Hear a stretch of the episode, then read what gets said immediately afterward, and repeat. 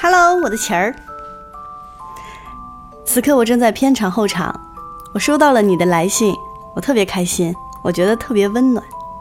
我迫不及待的我就打开了信，我看到有一句话，你说，别人问哪一刻你和松韵会成为很好的朋友？哎呀，我看到我也在问我自己，答案和你一样，不知道。可能是在拍摄过程当中。我们朝夕相处的几个月，气场相吸。反正我就是很乐意早上给你带蛋炒饭。可能是遇到了困难，你会帮我度过。不知道，反正就是信任你，我愿意把心事说给你听。你跟我说，细水长流，给彼此一点力量。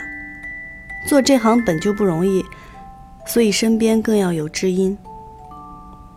我说，陪伴是最长情的告白，所以我们不用每个朋友圈都去点赞，也不用每条微博都去留言，因为我们知道，只要随时呼唤一声，对方都在。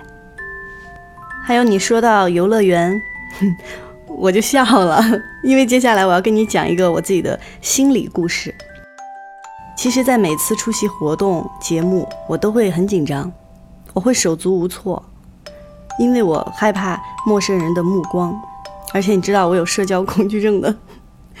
但作为艺人呢，我又必须要去面对这些，所以我就告诉我自己，把那些害怕的地方都当成是游乐园，我就是一个游客，我什么都不用去想，我就开开心心的玩就好了。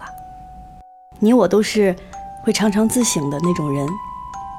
关于喜欢做、应该做和能做的事情分别是什么？怎么去平衡生活和工作的关系？我也经常在想这个问题。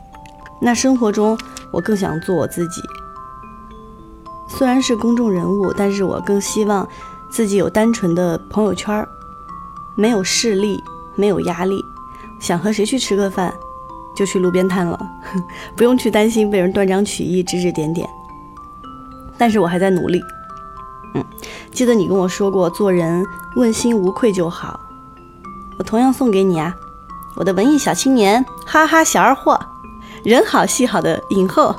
我还记得那次在横店，你刚收工，你脸上还带着血浆，你就过来敲我的房门。你跟我说着你在张黎导演那里的收获，很为你感到开心，也很羡慕你能遇到一个好导演。嗯，能教给你东西，你能吸取一些能量。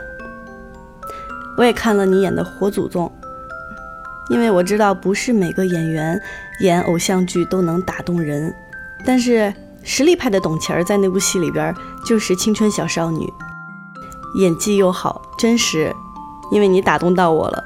我看你的 MV，我就很感动，我也特别欣慰。我觉得你的戏路才不止。你之前的那些，现在已经是晚上八点，我在现场的车上放着音乐，穿着戏服，在给你回信。这一刻我无比幸福，无比自由，期待与你十月份的相见。念你的小仙女儿，二零一八年八月三十一日。even though